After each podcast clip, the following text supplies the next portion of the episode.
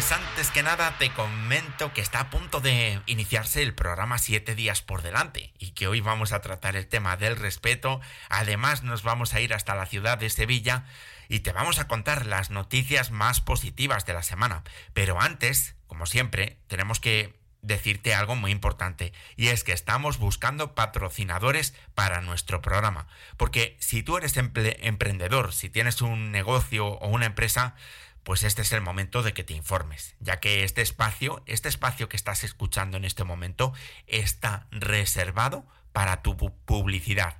Es un espacio para que aparezca la cuña publicitaria de nuestro patrocinador, para que aparezca tu cuña publicitaria, porque nosotros queremos ofrecerte un servicio económico y que sea eficaz para ti como empresario, es decir, que te proporcione ventas que al final es de lo que se trata, de que saques adelante tu negocio, sobre todo en estos momentos de crisis financiera. Si quieres informarte de la extraordinaria oportunidad que nosotros te ofrecemos, lo puedes hacer escribiéndonos un correo electrónico a publicidad arroba días por delante punto es. Te lo repito, publicidad arroba días por delante punto es. Con el 7 número y con el por con la X. De verdad, si quieres promocionar tu negocio, esta es una grandísima oportunidad para tu empresa, porque vas a llegar a mucha gente y vas a pagar muy poco dinero. Anúnciate en la radio, anúnciate en el podcast, paga muy poco y comienza a ganar clientes para tu negocio.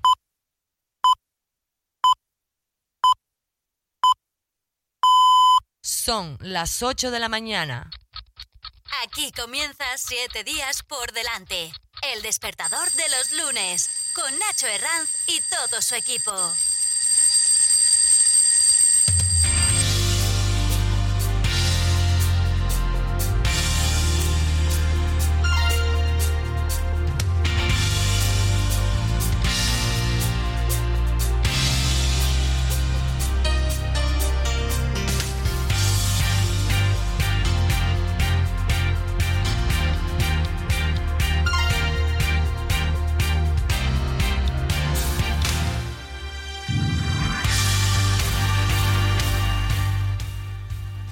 Ahora ya sí, ya son las 8 en punto de la mañana y te damos los buenos días, te damos la bienvenida a una nueva semana y a una nueva edición de 7 días por delante.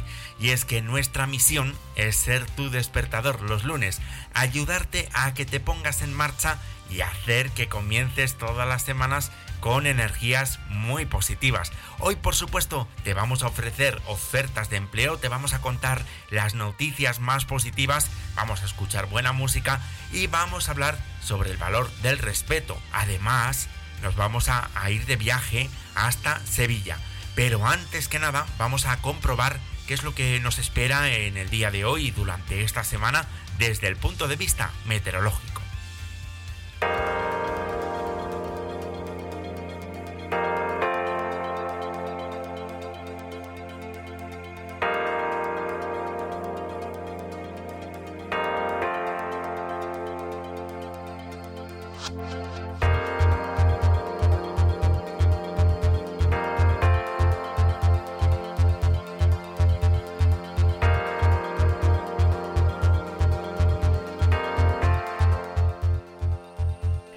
Nos informa el Instituto Nacional de Meteorología, hoy vamos a tener un tiempo muy estable en la mayor parte del país, predominando los cielos poco nubosos o despejados. No obstante, se esperan intervalos de nubes bajas en el norte de Galicia, en el área cantábrica y en puntos del estrecho y del sudeste peninsular. Además se formarán algunas nubes de evolución diurna en el interior peninsular, especialmente en áreas de montaña y en el interior de la isla de Mallorca sin descartar algunos chubascos más dispersos y ocasionales en el sur del sistema ibérico, en el interior norte de la comunidad valenciana y en el Pirineo oriental. En las Islas Canarias intervalos de nubes medias y altas y con algunas nubes bajas en el norte de las islas de mayor relieve. Las temperaturas más frías se están registrando en estos momentos en Soria y en Burgos, donde apenas alcanzan 8 grados. En Jaca, en la provincia de Huesca, y en Molina de Aragón, en la provincia de Guadalajara, se registran ahora mismo 9 grados. Y en Palencia alcanzan en estos momentos 10 grados.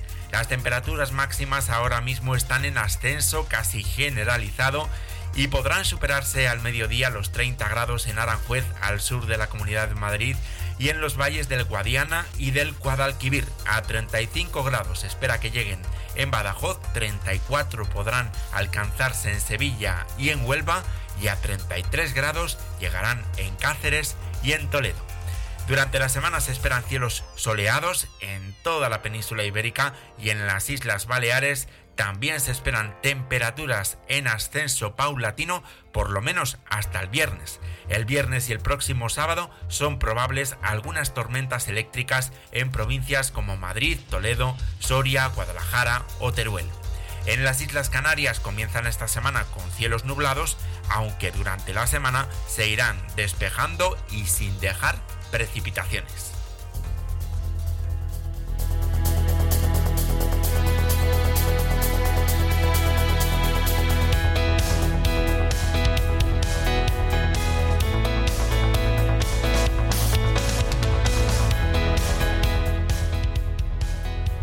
Y en estos momentos, según nos cuenta la página web portalparados.es, la empresa Harinas de Andalucía está ofreciendo trabajo para su planta en Tarifa, en la provincia de Cádiz y lo está haciendo en diferentes categorías profesionales. En concreto se trata de una oportunidad laboral disponible gracias a la ampliación de sus instalaciones. Necesitan un técnico de calidad para ello es imprescindible que tengas una titulación universitaria en veterinaria, en biología o en carreras similares. También buscan un supervisor de planta, en este caso los candidatos deberán tener titulaciones en química, en electrónica, en, industrial o similares. Necesitan también varios operadores de planta en campo y en sala. Para estos puestos es necesario que las personas interesadas cuenten con una formación profesional de grado medio en especialidades relacionadas con el ámbito de la industria. Por otro lado, si estás buscando empleo y vives en una zona muy especial como es la provincia de Soria, te comento que la Cámara de Comercio de Soria ha decidido crear una bolsa de empleo para personal de hostelería ante la creciente demanda del sector. Se trata de nuevas oportunidades laborales para camareros y para cocineros la idea es cubrir la demanda de personal y potenciar el empleo en la campaña de verano. Las personas interesadas en inscribirse en esta bolsa de empleo tendrán que enviar un correo electrónico a esta dirección info Repetimos, info Los aspirantes deberán indicar si se quieren inscribir como camareros o como cocineros. También podrán inscribirse en la página web de la Cámara de Comercio de Soria www.camarasoria.com.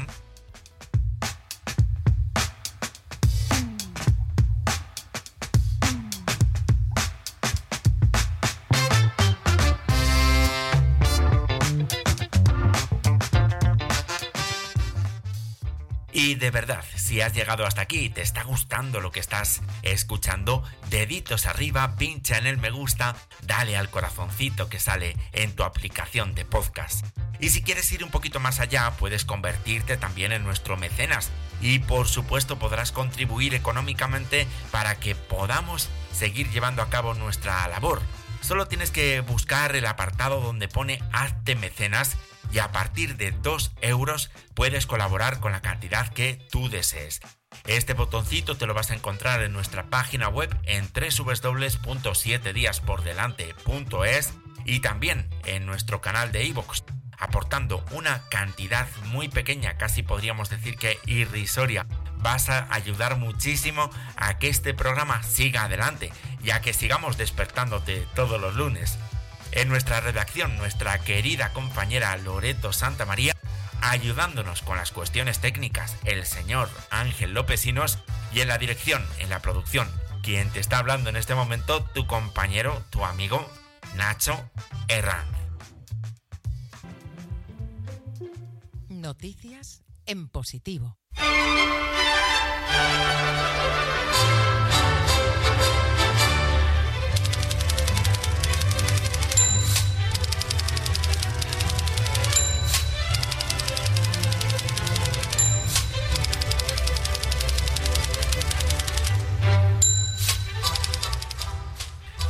8 y 8 minutos de la mañana ya es el momento de dar comienzo a, nuestra revista de prensa de noticias en positivo y lo hacemos con la gran noticia de estas últimas 48 horas. Y es que según nos cuenta el independiente.com, vacunados e infectados podrían quedar inmunizados, podríamos quedar inmunizados de por vida. Se ha producido un hallazgo que abre la puerta a que los infectados no necesitemos la vacuna o a que no haga falta revacunarse para evitar estar protegido de por vida. Y es que hay células que generan anticuerpos y que pueden persistir durante décadas en el organismo. Son las llamadas células plasmáticas de larga vida que se acantonan en la médula ósea y ante un nuevo contacto con el virus producen anticuerpos. Así lo explica el presidente de la Sociedad Española de Inmunología, Marcos López Hoyos. Al parecer, la inmunidad natural es efectiva y duradera durante muchos años. Lo que ha comprobado un estudio de la revista Nature es que personas que habían pasado la infección de forma leve y moderada presentan este tipo de células, así como linfocitos B, otro tipo de células circulantes que también producen anticuerpos en caso de contacto con el coronavirus. El artículo concluye que la infección por el coronavirus induce una respuesta inmune humoral, robusta, específica, de antígeno y de larga duración en seres humanos. Hasta ahora las noticias sobre este asunto se han centrado en si la persona presentaba o no anticuerpos y se veía que decaían a los pocos meses, pero estos son solo una parte de la capacidad de control del sistema inmunitario. Nos habíamos fijado en ellos porque es lo más sencillo de analizar, pero en este caso han ido más allá. Uno de los méritos de esta investigación ha sido conseguir biopsias de gente sana para comprobar la persistencia de estas células, según ha explicado un inmunólogo del Hospital Clinic de Barcelona. Al parecer, esto es especialmente relevante ya que se ha visto que pacientes sin capacidad de generar anticuerpos pueden defenderse también del COVID.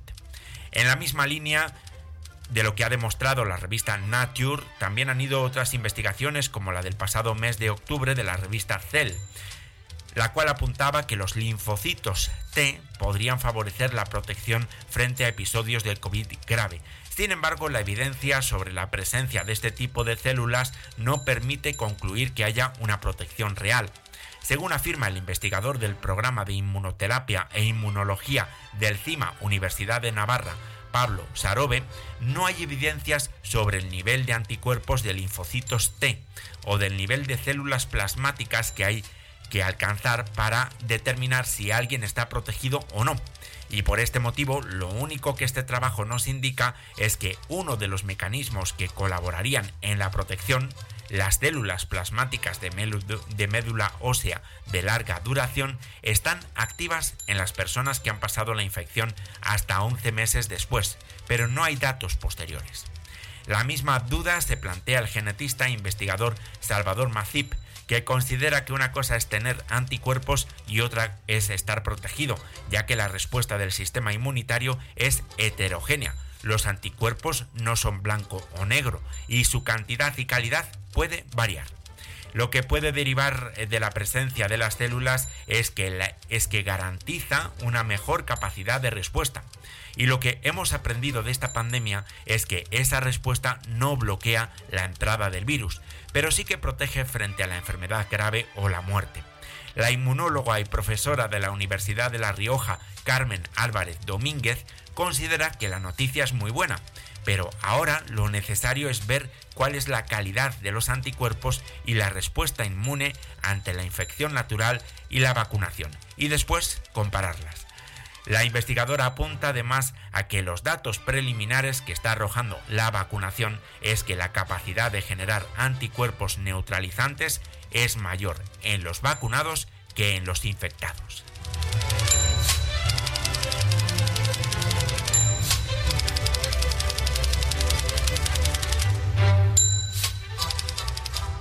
Y del independiente.com nos vamos ahora a la web de la BBC que nos ofrece también una noticia magnífica porque nos habla del histórico acuerdo de los países más ricos del mundo sobre un impuesto global a las grandes multinacionales.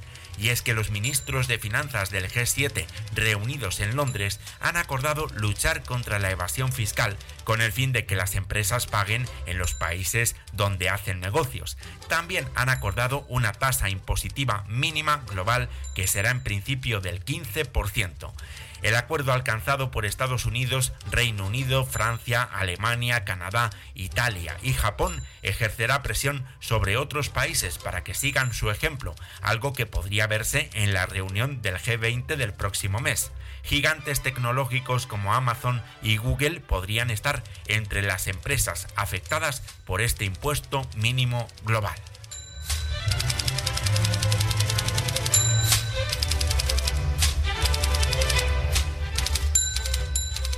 Nos vamos ahora al periódico de las buenas noticias cuéntamealgobueno.com, porque aquí nos informan que España va a ondear, este verano 615 nuevas banderas azules, un nuevo récord histórico. Y es que un total de 713 banderas azules van a lucir este año en las playas españolas, lo que supone 25 más que el año pasado y es un nuevo récord histórico anual de distintivos. La bandera azul es un distintivo de calidad consensuado internacionalmente. A través de él se pone en valor el cumplimiento de unos estándares de información y gestión ambiental, legalidad, accesibilidad y seguridad. Así, la Fundación para la Educación Ambiental preside cada año el jurado internacional que concede este distintivo de calidad Igualmente, la Asociación de Educación Ambiental y del Consumidor es la encargada de otorgar cada bandera azul en España. España lidera el ranking en banderas azules desde el año 1994 y tendrá este verano 713 distintivos, 615 de ellos en playas, 25 más que el año pasado, 96 en puertos, 2 más, y 2 en embarcaciones turísticas, un año más España encabeza la clasificación internacional por delante de Francia, Italia, Grecia, Turquía y Portugal.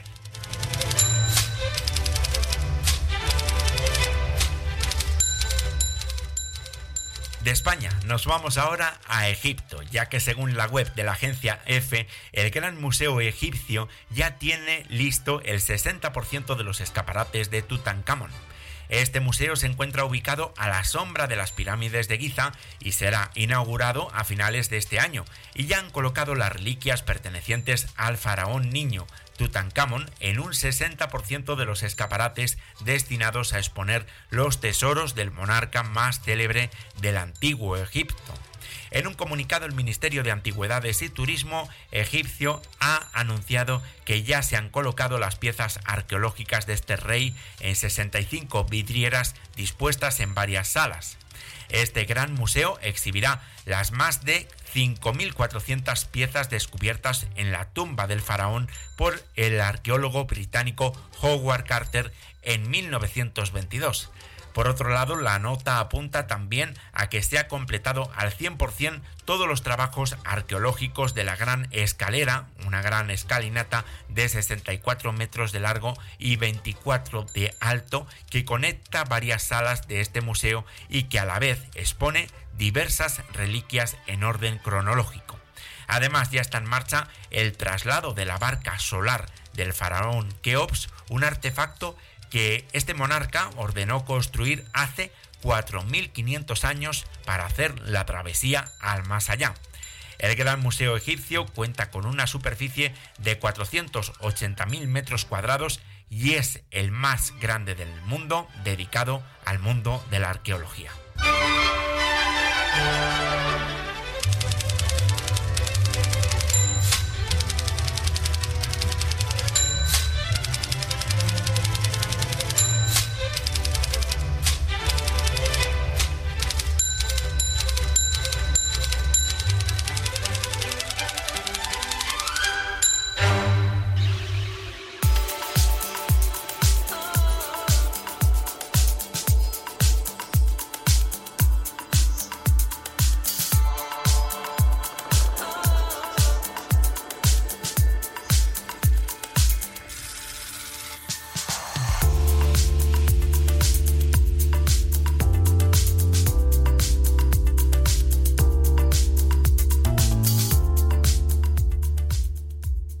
8 y 18 minutos a punto de que lleguen las 8 y 20 y te estamos contando cómo está amaneciendo este lunes. No sé si estarás preparándote la tostada o el cafecito o si ya habrás cogido el coche y estarás en pleno atasco, pero, pero bueno, yo te voy a contar cuáles son los próximos temas de los que vamos a tratar en este programa, porque, porque vamos a hablar sobre el valor del respeto y además nos vamos a ir de viaje hasta la maravillosa ciudad de Sevilla. Vamos a recorrer sus calles y sus principales atractivos turísticos como la Giralda, la Catedral, el Alcázar, la Torre del Oro, el Parque María Luisa. En fin, nos vamos a perder paseando por la capital andaluza, la cuarta ciudad más importante de España en cuanto a población. Pero antes vamos a escuchar un poquito de música y vamos a seguir recordando al gran maestro que nos dejó este pasado mes de mayo, el gran Franco Battiato, que nos dejó canciones como la que vamos a escuchar a continuación, Bandera Blanca, una crítica muy inteligente a la industria musical y a su poca integración con los problemas de la sociedad. Por cierto, Hoy no, va a ser la única canción que vamos a escuchar de este maestro, porque al final de este programa volveremos a escuchar también al gran Batiato con otra de sus grandes canciones. Pero de momento nos quedamos con Bandera Blanca.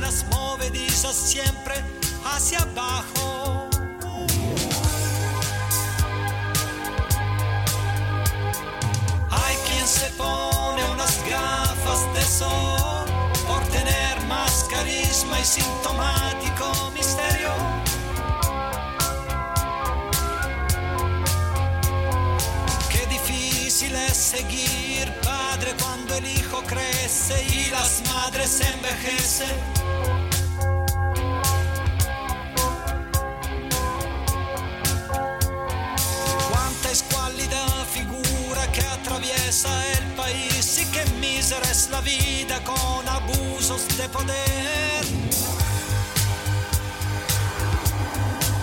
En el puente ondea la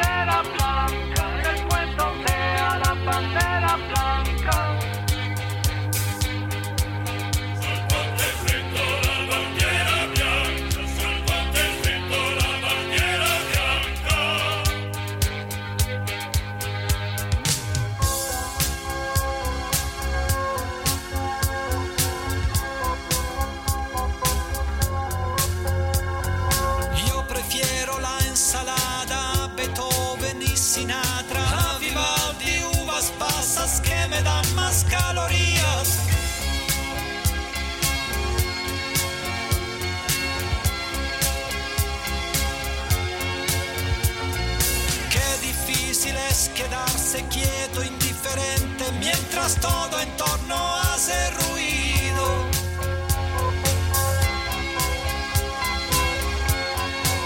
En esta época de locos nos faltaban los idiotas del horror.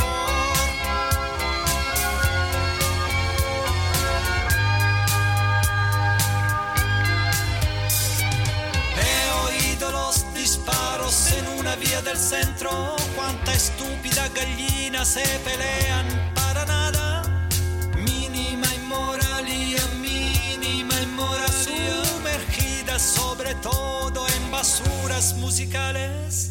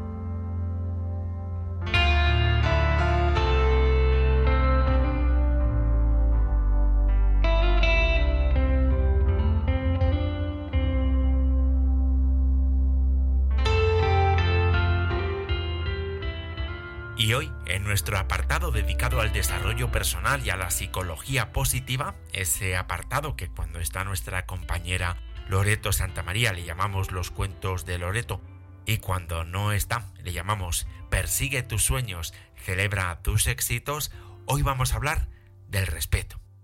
Cuando hablamos del respeto, posiblemente es uno de los valores más importantes que defiende la psicología positiva y es fundamental para mejorar nuestras relaciones personales y enriquecernos con ellas. El respeto significa tolerancia, igualdad, comprensión. Es una actitud que nos sirve para convivir sin conflictos, aceptando las diferencias entre las personas y si profundizamos en él, tiene un enorme potencial para hacernos más felices a cada uno de nosotros. Pero es muy común que confundamos el respeto con el miedo o con el amor. Y tenemos que tener en cuenta una cosa, la obediencia ciega y el respeto sin que sea recíproco, eso es solamente miedo, no es ni amor ni respeto, es miedo.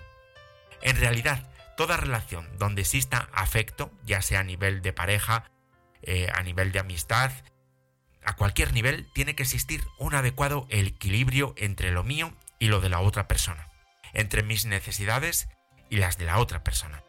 En realidad, la magia de todas las relaciones humanas y saludables se basa en el respeto y en ofrecer lo mejor a la otra persona, al mismo tiempo que cuidamos también de nosotros mismos.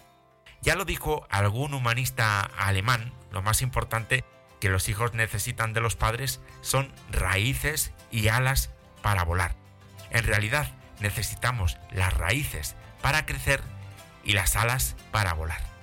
Cuando hacemos una cosa y vemos que esta funciona, tendemos a pensar que siempre va a funcionar exactamente igual y no tenemos la mente abierta para mejorarla.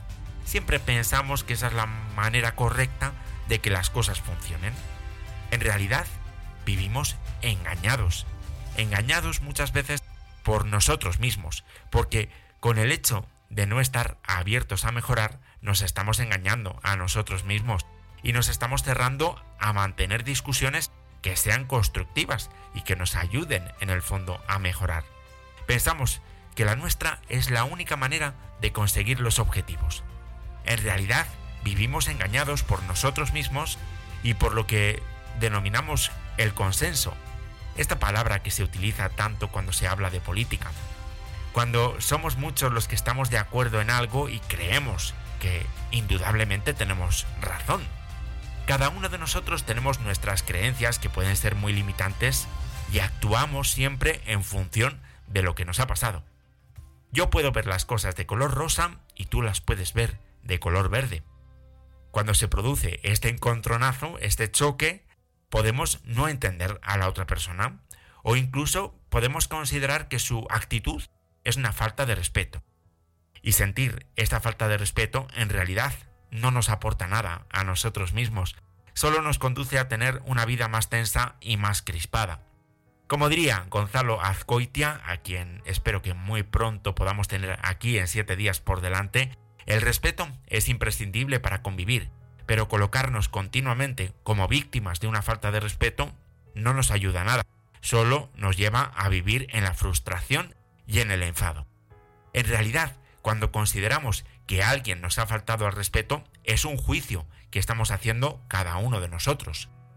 Quizás tenemos que comenzar a controlar estas situaciones desde la serenidad, en lugar de sentirnos continuamente ofendidos, y desde luego, la situación a esto se encuentra en la escucha.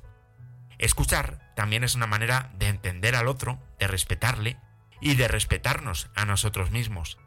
Cada persona, cada uno de nosotros, en realidad, tenemos derecho a elegir ser quien realmente queramos ser. Tenemos derecho a elegir nuestra forma de pensar, de elegir, de sentir. Cada uno de nosotros somos muy diferentes. Podemos tener diferentes gustos, diferentes pareceres, pero siempre que exista armonía dentro de la diferencia, existirá respeto. En realidad, lo importante no es que todos pensemos exactamente igual, sino que todos nos entendamos y convivamos en equilibrio. El respeto siempre nos hará comprender mejor a la otra persona y empatizar con ella. Cuando tenemos un mayor respeto hacia nosotros mismos, no necesitamos ponernos iracundos.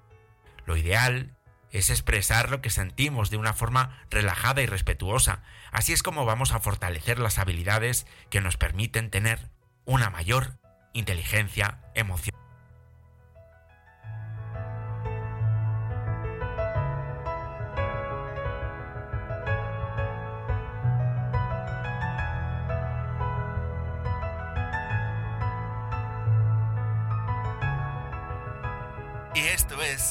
Estás escuchando.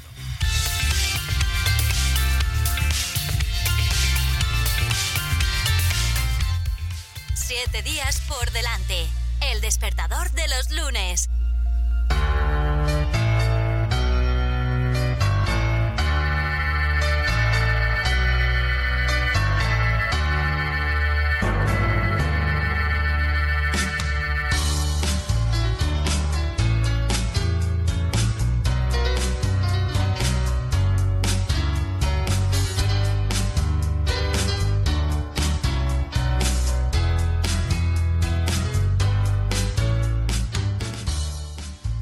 Pues ya son las 8 y 31 minutos de la mañana y llega ya el momento de salir de viaje hasta Sevilla, esta ciudad en la que podemos encontrar tres edificios que son patrimonio de la humanidad, como la Giralda, el Archivo de Indias o los Reales Alcázares. Hoy cogemos nuestro tren de alta velocidad o nuestro coche de línea y nos plantamos en una ciudad con más de 3.000 años de historia. Nos plantamos en Sevilla.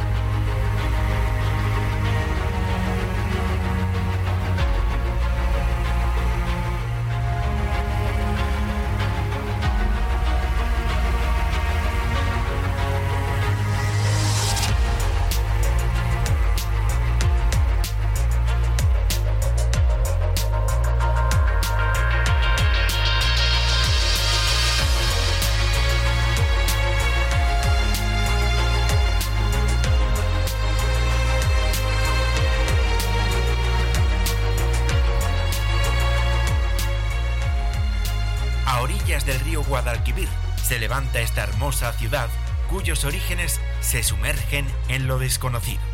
Quizás estos orígenes los podemos encontrar hace 3.000 años. Desde Tartesos hasta nuestros días, Sevilla ha sido romana, visigoda, musulmana y cristiana, y siempre ha sido un importante núcleo de confluencia de rutas marítimas y terrestres.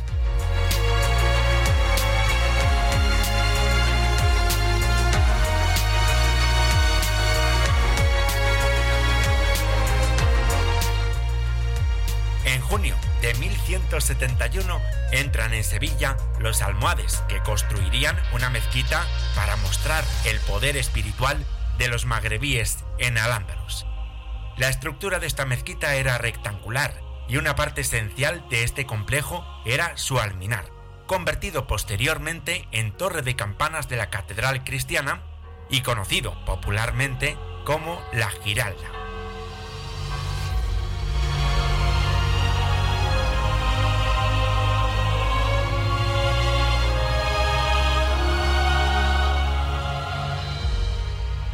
Con el descubrimiento del Nuevo Mundo, Sevilla, la antigua Hispalis de los romanos, pasó a ser el puerto y la puerta de América, y esto supuso un cambio radical de la fisonomía de la ciudad.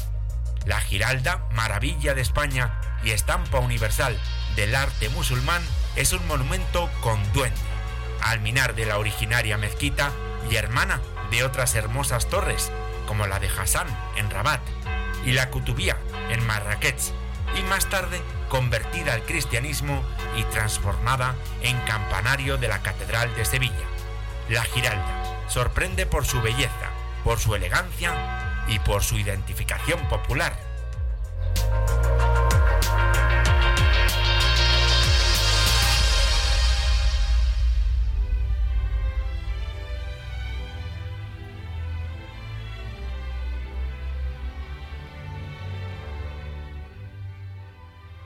Sevilla fue conquistada por los cristianos en 1248, siendo rey en Castilla Fernando III.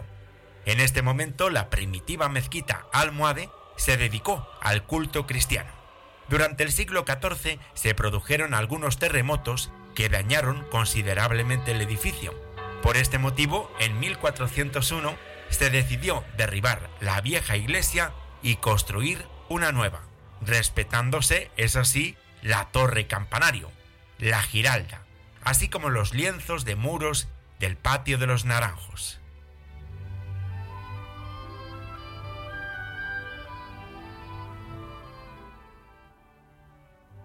La Catedral de Sevilla es el templo gótico más grande del mundo, un edificio de extraordinarias dimensiones que te hará sentir realmente pequeño, la capilla mayor constituye uno de los puntos culminantes de un conjunto derrochador en motivos sobresalientes. Se trata de un prodigioso retablo considerado como el mayor de toda la cristiandad. Está rodeado de rejerías de preciosa factura y dorados reflejos. En el centro de la nave principal nos encontraremos el coro y debajo una preciosa pintura de la Virgen de los Remedios.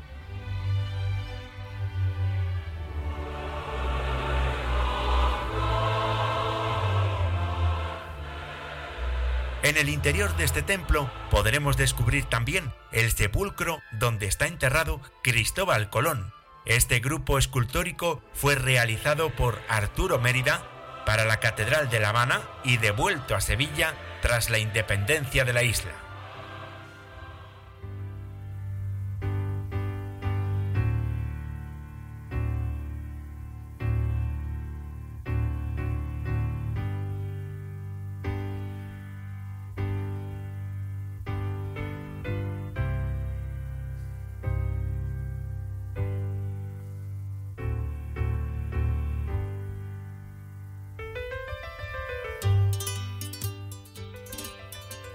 Reales alcázares son un conjunto de construcciones palaciegas considerados como de los palacios más antiguos y más bonitos del mundo. Dicen que el recinto ocupado hoy por los alcázares es el correspondiente a la antigua Acrópolis romana y a la posterior ciudadela visigoda, localizándose en sus cercanías la basílica donde fue sepultado San Isidoro.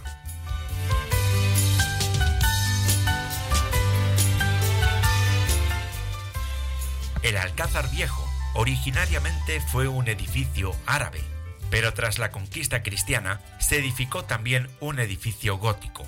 En este conjunto palaciego vamos a sentir esa magnífica mezcla de diferentes influencias culturales que han caracterizado la historia de Sevilla a lo largo de muchos siglos. En el paseo por los jardines del Alcázar podremos contemplar el llamado pabellón de Carlos V, una deliciosa construcción con orígenes musulmanes y que nos evoca a un remanso paradisiaco del Vergel.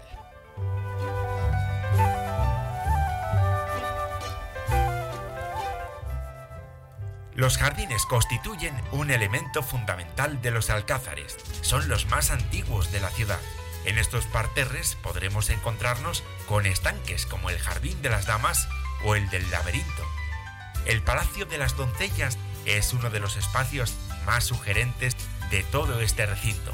Muchos dicen que es un lugar mágico y seguramente su magnífico estado de conservación nos permite disfrutar de todo su poder de seducción. Cerca de este patio nos encontramos con la denominada Puerta del León, el acceso principal a estos reales alcázares. Esta puerta forma parte de la muralla que desde el siglo XII rodea todo este conjunto palaciego.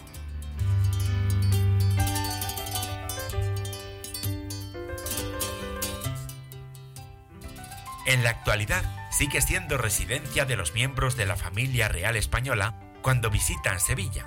Esto hace que sea el palacio real en uso más antiguo de Europa. Además, las naranjas de sus jardines son usadas para la elaboración de la mermelada consumida por la reina Isabel II de Inglaterra.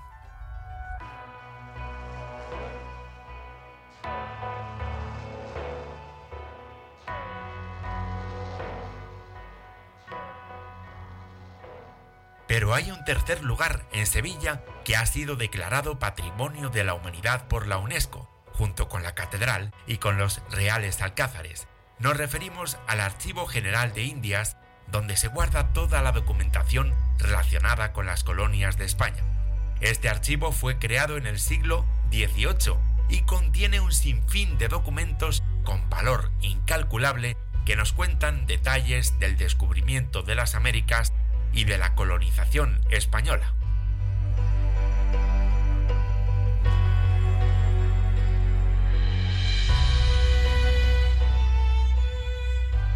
Otro edificio cuya presencia nos va a transportar a la época almohade de esta ciudad es la Torre del Oro, construida entre 1220 y 1221. Se encuentra en el margen izquierdo del río Guadalquivir, junto a la plaza de toros de la Real Maestranza. Parece que su nombre de Torre del Oro se debe a los reflejos dorados que producían los azulejos que la recubrían en su tiempo. Los árabes utilizaban esta torre para defender la ciudad contra los invasores o los piratas que querían pasar.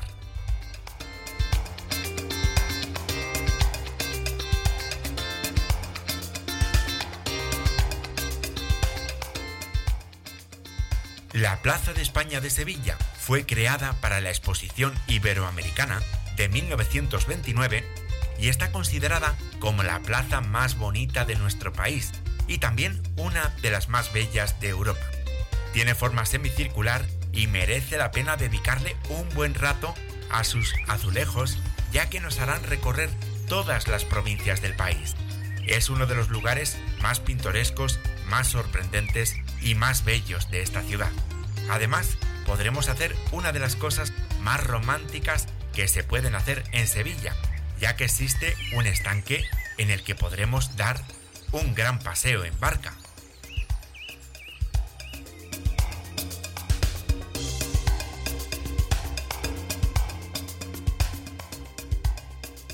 El Parque de María Luisa es el pulmón verde de Sevilla. Es un parque enorme, lleno de preciosas fuentes y senderos que te transportarán a un mundo de tranquilidad.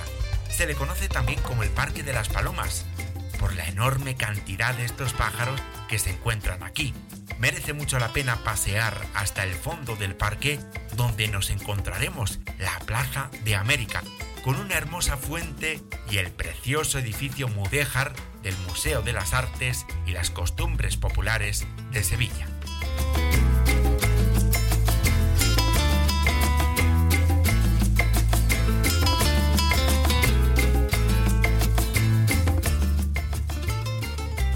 hasta esta ciudad también nos va a permitir perdernos por las calles de la judería más grande de España. Antes de que los sefardíes, los judíos de España, fueran expulsados a finales del siglo XV, estos tenían un papel muy importante en la sociedad andaluza. Paseando por los barrios de San Bartolomé, San Nicolás y la Santa Cruz, descubriremos muchos detalles que nos recuerdan a esta época nos encontraremos con muchas plazas con encanto y con varias iglesias, como la de Santa María la Blanca, que antes fue sinagoga.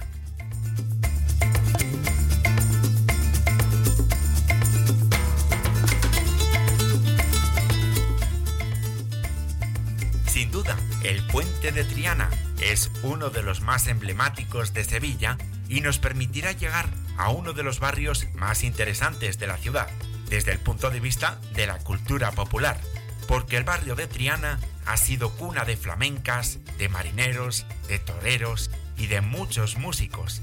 Merece mucho la pena pasear por la calle Betis a la orilla del río, llena de bares con terrazas, con vistas al Guadalquivir y al centro histórico.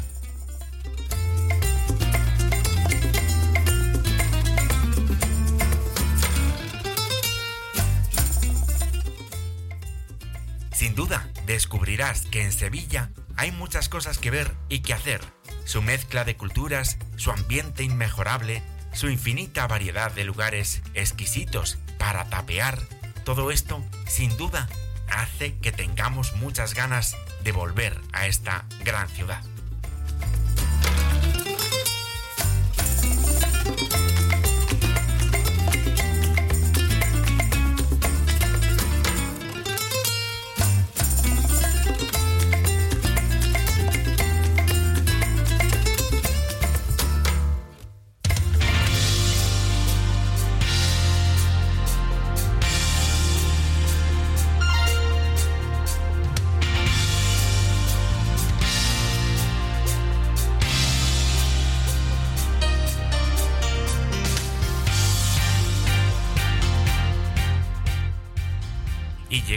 Momento de poner punto y final a un gran programa. Te hemos contado las noticias más positivas de la semana, hemos hablado del valor del respeto y de la importancia que a veces damos de forma exagerada a algunas supuestas faltas de respeto y hemos viajado con nuestra imaginación y con los recuerdos también hasta Sevilla.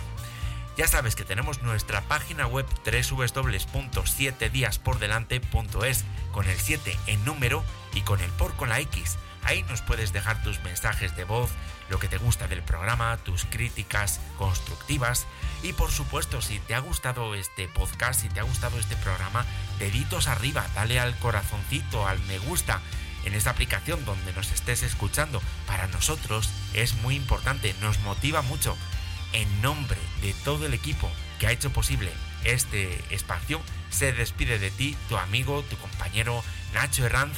Y en este caso me apetece ponerte un poquito de música, porque al fin y al cabo este es un programa muy musical, muy viajero, que en un futuro espera ser muy caminante, muy nómada, como seguramente es una de las más bonitas canciones del gran Franco Battiato.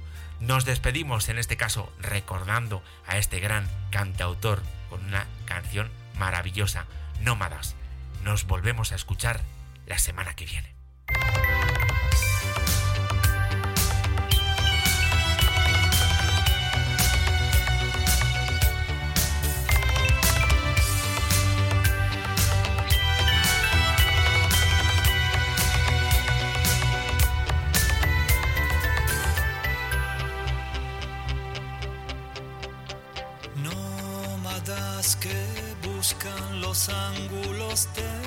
Tranquilidad. En las nieblas del norte, en los tumultos civilizados, entre los claros oscuros y la monotonía de los días que pasan. Caminante que vas buscando la paz en el crepúsculo la encontrarás.